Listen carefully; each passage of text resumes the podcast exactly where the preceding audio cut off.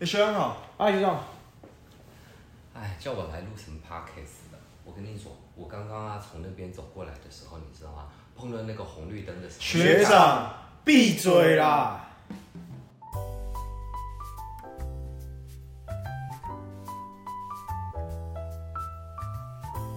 欢迎来到学长闭嘴啦！学长，你觉得我们为什么要录 podcast？Podcast 是个呃新兴的收听的一个媒介嘛，对吧？我前几天一看到什么，我二零一八年下载的推特，那时候台湾都不知道还有没有，你知道吗？然后二零一八年六月吧，我前一阵一打开来，啊，我的妈呀，精彩的了，连人家在那个什么，嗯。嗯哼的东西都可以，都可以要我付费去看，都我就觉得莫名其妙。那那我们真的聊一些呃，现在我们生活中发生的一些事情也是很精彩的。拿这些东西去跟一般的人分享，做一些洗脑的动作。都别看洗脑这样，大家都对洗脑很有偏见。如果脑洗一洗会比较干净，洗脑有什么不好，对吧？嗯对啊，所以我觉得可以利用这个东西，大家互相分享吧。呃，我看事情我有我的观点，你有你的观点，他有他的观点，哪一个是对的，哪个是错的，也不一定嘛。就是提供现在不用脑的人多一点看事情的观点，你知道吗？依照达尔文的那个进化学，如果脑不常用的话，它一定会退化，最后就变成樱桃小丸子的永泽洋葱头一样。然后大家以后啊，都会变得头尖尖的。我觉得那个会变成以后帅哥的趋势，我真的很不能去接受这件事情。所以我觉得录这些东西啊，就大家聊一聊吧，闲茶余饭后的一个聊天吧，看看有什么议题，我们可以借由这个机会，我们三个也每个礼拜聚一聚嘛，跟大家分享。哦，所以我们那个起心动念是因为 Twitter 的网黄吗？啊，对啊，所以我们 我都不懂为什么他们可以卖钱，你知道吗？我就想说，我也有老二啊，他也有老二，我为什么要花钱去看他我的老二？没比较差。没错，我我我不知道，我都觉得为什么要这样。然后我觉得，哎，录一些谈话性的东西去分享一些，我我对啊，我真的没比他差啊，我说的东西一定比他好一点嘛，是吧？是哦，但是我在 Twitter 就是看纯肉体啊，基本上打开 Twitter 干嘛？对啊。现在 Twitter 的功能就是看色情的内容。呃不是啦，我以为推，所以说我搞错了，我还以为它是一个像 Facebook 一样，只是它叫 Twitter。那他的可能初衷是这样啊，但现在现在剩中出，剩中出了，到底是谁让这个东西改变了呢？我觉得是就是所有的网民，他们有个习惯，就是他不断的在测试平台跟呃软体的极限在哪里。然后当他测出来，哇，它是没有底线的时候，它的可玩空间就变很大。那这一些底线没有的话，所有人都会跟本性走。那本性里面对色情的追求，本来就是不是，那你追求的追求，你还放上去给别人看，啊他可能觉得自己很骄傲啊，嗯，也因对因。为他他没有地方可以上传啊，他不能上传到 Facebook 啊，也不能上传到 IG 啊，都会被都会被直接自古以来这么私密的东西，到现在二零二三年还喜欢拿给别人看，然后这这，所以我们可以去探讨一个核心，哎，它是一个自我满足呢，还是说这个人很喜欢分享？我觉得都有，因为很很常听到有人在搭捷运啊，然后女生的 AirDrop 可能打开，她就会收到一张屌照啊。呃，我也我我我也收过，哎 真的假的？我怎么没收过？不知道，我也收过，没有我，我只是觉得这这其实是蛮好探讨的一个核心啊，关于呃网黄这件事情，对它的发生，其实呃，我觉得两边都有互惠吧，就是也有人爱看，嗯，也有人爱拍，那这个其实呃没有任何诋毁，我觉得它是个很好玩的核心。为什么我们生活在现代的社会是大家太压抑嘛，然后还花很多时间去拍给人家看啊，然后是社会太压抑嘛，呃，还很喜欢去看人家的。我觉得这是蛮好玩的一个观点，它可以套用在不管是网黄啊，甚至网红啊，还有一些呃有表演表，我暂时说是表演欲的人吧。我觉得它是一个蛮好玩的，是我们现在生活太压抑吗，还是我比较不能理解，因为我的思维里面没有这个东西。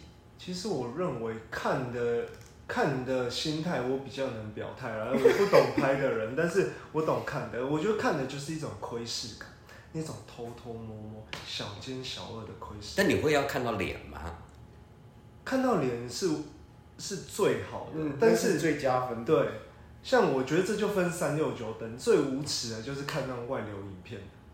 啊啊哦，啊！外流影片那个真的很无耻，那个我我无法苟同。啊但是如果像一般来讲，你看到别别的不认识的男女，然后他不是正规的成人产业管道出来的，因为成人产业的管道，你就像在看一个商品，那你没有窥视感。但你看一般的情侣，然后他们是网黄，那你就会有一种拍，有一种窥视感，就跟很多人喜欢看所以有钱人在每天在搞什么。不是所谓的窥视感，我比较不能理解，是他的镜头语言比较不这么专业嘛，还是模模糊糊的？我不大懂这种心态，也要你们给我开导一下这个好，问题哎、嗯，也不是哎、就是有时候还是说那不是 A 片网站的就没 feel 啊。他是他是比较假，是不是？我觉得 A 片网站它设定，哎，对我觉得是镜头语言的问题。嗯镜头语言，因为它很粗糙，它可能没有学太多运镜。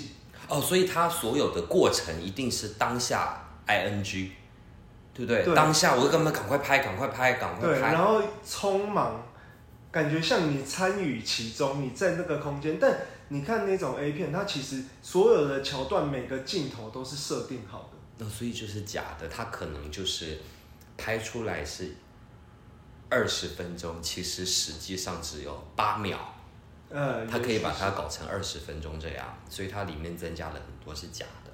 对，的反而这些网黄他真的去拍的时候，他大概八分钟，他真的就只能做成八分钟的一个真实感吧，它变成不是窥视的，是不是比较真实的意思？比较像身边的人的感觉吧。就我们距离 A 片里的女星太远了。哦，我明白了。所以是也就是说，这个产业很奇怪，不管是呃网络红了之后，这个产业，甚至、可能我那个年代吧，大家有很多明星嘛，所谓明星都是刘德华、郭富城啊这些，然后他跟我们以前所谓的明星，他是有距离感的。我觉得我对他会有一个遐想，就觉得明星是另外一个不存在这世界上，我跟他距离很远的。嗯，而到现在，所有的不管是唱呃那个唱片产业的歌星啊，还是演艺的，嗯每次办签唱会什么，把我们距离拉得越来越近的时候，反而少了一些那个神神秘感。所以也就是这几年，好像到处都是所谓明星的感觉，也不足以为奇的感觉。对，因为我觉得神秘感会让你性欲全无。像我面对，不是为什么又性欲了？我已经拉回那个 明星了。我我跟你讲，我我我什么都没办法谈性，我可以谈。那因为为什么我说会失去性欲？是例如，如果今天，嗯，我想一下，长泽雅美在我面前，我对她不会有性欲，我对她会有一点崇拜。但是如果今天路上有一个很正的正妹走过去，满满的性欲，只有性欲，只剩性欲。对，那我在看这个网黄的概念是一样。我之前听说有一个理论，我觉得很酷，就是人啊，他在网络上的自己是不是真实的自己？我就有听说一个理论，网络上的是一个另一个分支，他从这里会发展出另一个真实的自己，而自己现实生活中也是另一个真实的自己。所以你看到的这个是一个没有包装过的另一个真实的自己。所以我看到是一个活生生的人从路上朝我走过来，超辣，我想上他，这种概念。你想上他？你想上他吗？路上的真没走过来，每一个都想上。那不就跟我家以前那个皮球一样？我每天你说傍狗吗？傍傍晚放出去的时候，它就是，所以所以狗跟人到底人是真的还是狗是假的？呃，我觉得都是真的吧。我觉得人的性欲本来就是真的，它就是因为有这些性欲，我们才繁衍到，才演化到现在啊。但人他毕竟是有道德去束缚这件事情，所对，以就是因为我们被这个世这个世界跟这社会的道德框架住了。所以现在道德越来越少了，对吧？没有道德，我觉得应该这样讲。我们因为维持住，为了要维持住我们的道德，所以我们去那看道德为？什么要维持呢？你知道，人有时候就是会反祖。你知道我家的狗啊，原本我我穿完衣服，我我洗完澡我就得穿衣服啊，然后我没有在维持持我的道德，你懂吗？我常常自己在家的时候，我会全裸，我会反祖，我然后躺在地板上，天哪！然后让那个蛋蛋轻轻碰到地板，透心凉，所以你们家地板有很多印子就对了。基本上是。你再把它抹一些朱砂什么，再拿个棉纸一直印，你也算是那个呃达达文西就对了。对啊，嗯，就是我觉得所有动物都会在某些时刻反祖，像我面对性欲的时候，我就会反祖。那我为了不破坏我的道德，生而生而为人的道德，所以我看网黄，我不是选择去乱搞，在外面乱搞强暴啊什么的。那你有没有想去强暴过？我是没有啊，我哎、我不会想强暴，但是我会想怎么攻略他，那是狩猎本能，那又是另一种反祖。有时候你在追求一个女生的时候，你不是想要，你不是想要跟她上床，不是想跟她结婚，就是想要狩猎。你就享受追求她的过程，哦哦哦，怎么把他追到手。占为己有。呃，学弟，我我我我我比较不能理解这个，所以我们世代就有了一个代沟。没错，我从小根本连想都不会想这个，然后 我们那个时候小时候啊，就是呃，大家到同学家，哎呀，看个色情录影带啊，好害羞哦，不不好意思，我们自己都会害羞的。到到现在好像，常我小学可以常人看一遍，对，常常人家问我说：“哎，你有没有看过什么什么？”没有，为什么要去看？人家还觉得我很奇怪。这以前的正常反而现在变得奇怪。以前我觉得你怎么会去看那个东西的时候的不正常，现在变成正常。所以在二零二三年的这个时候，我常常跟身边人有许多的所谓他们喜欢用“代沟”这两个字来囊括。那我觉得，嗯，这个东西我很有兴趣去探讨这个东西。就是以前的正常，现在变不正常，然后大家就用“代沟”这两个字去带过。哦这个我之前有听到，有人常常讲说哦，一代不如一代，或者哦，现在的歌怎么都那么难听。我之前也常常在想这个问题，就是比那个张学友时期瞧不起周杰伦的时期，周杰伦时期瞧不起什么原子少年还是什么，嗯，对，所以那我后来在想，但是我还是觉得周杰伦超赞，对啊，不输张学友非，常棒。嗯，不输张学友。那不是不是，这个没有输赢的问题，因为他们都是音乐素养高的，哎只是两种不同曲风的。哎，当但是很多长辈就觉得周杰伦乱七八糟，他们认为张学友最顶，所以我常常现在在想，原子少年会不会其实很好，就是我欣赏不来，他会不会只是一个代沟？但是 在我的认知里面，就是原子少年这没有，我觉得这个音乐方面又不一样的，音乐它有一定的乐理元素在里面。我们在耳朵听的，为什么有乐理？这样的和弦就是呃顺耳的，会让人舒服的嘛。就像我那个年代，我还喜欢邓丽君呢，但她的歌其实，嗯，不管我们讲它的配器，可能有些呃，包括录音录音的以前的设备没有这么好，配器没有这么的丰富，但是现在听它的旋律还是好听的，这得关系到音乐的本质。你现在很多那个呃嘻哈的，就别讲说嘻哈的，那什么音乐啊听不懂，因为嘻哈我觉得它不在音乐的范畴里面，它可能就是玩一些节奏啊，或者是嗯，他比较注重的是节奏的排序，然后对于旋律的东西，他反而不是这么的讲究了。我自己对嘻哈的理解，因为我没有真正的去研究过这个，我觉得我的理解就是这样。嘻哈你要说，哎呀，嘻哈的音乐好难听，没有，我不觉得难听，他的节奏玩得非常非常的好，那是我所有我以前学音乐的没有这种。我们就是尤其以前的歌啊，旋律会比较多，嗯，所以他会一个字唱了好久好久好久，好花不常开，对吧？可现在不会啊，那学长，你觉得音乐它需要哪些元素才构成它就是一个音乐？例如，我在哪些元素可以进行改改变或创新？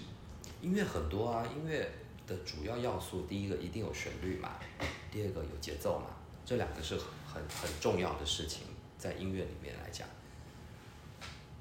所以我到底是玩旋律还是玩节奏的？这这其实就把音乐拆成两大块了。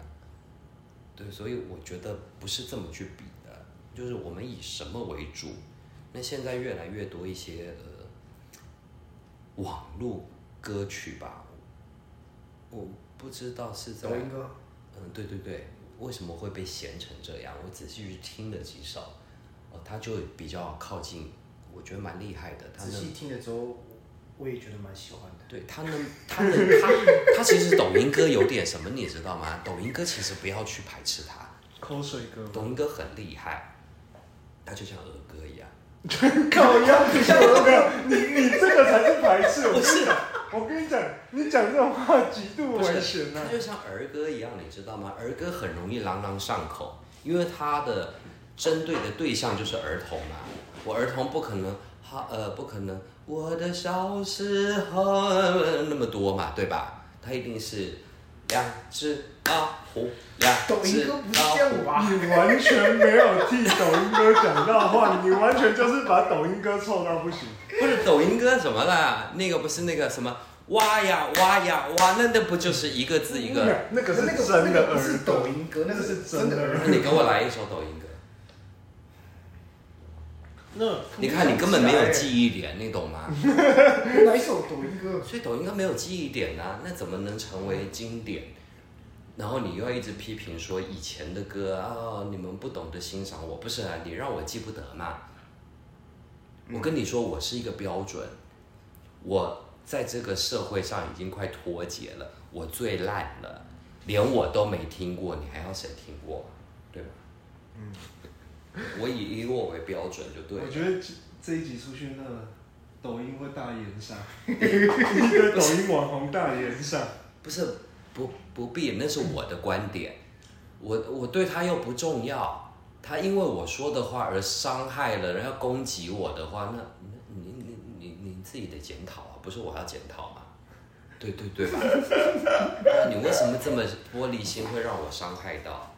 就像你要伤害我也一样啊，我都无所谓嘛，对吧？你要伤害我也一样啊，我我不在乎啊。学学长，闭嘴啦！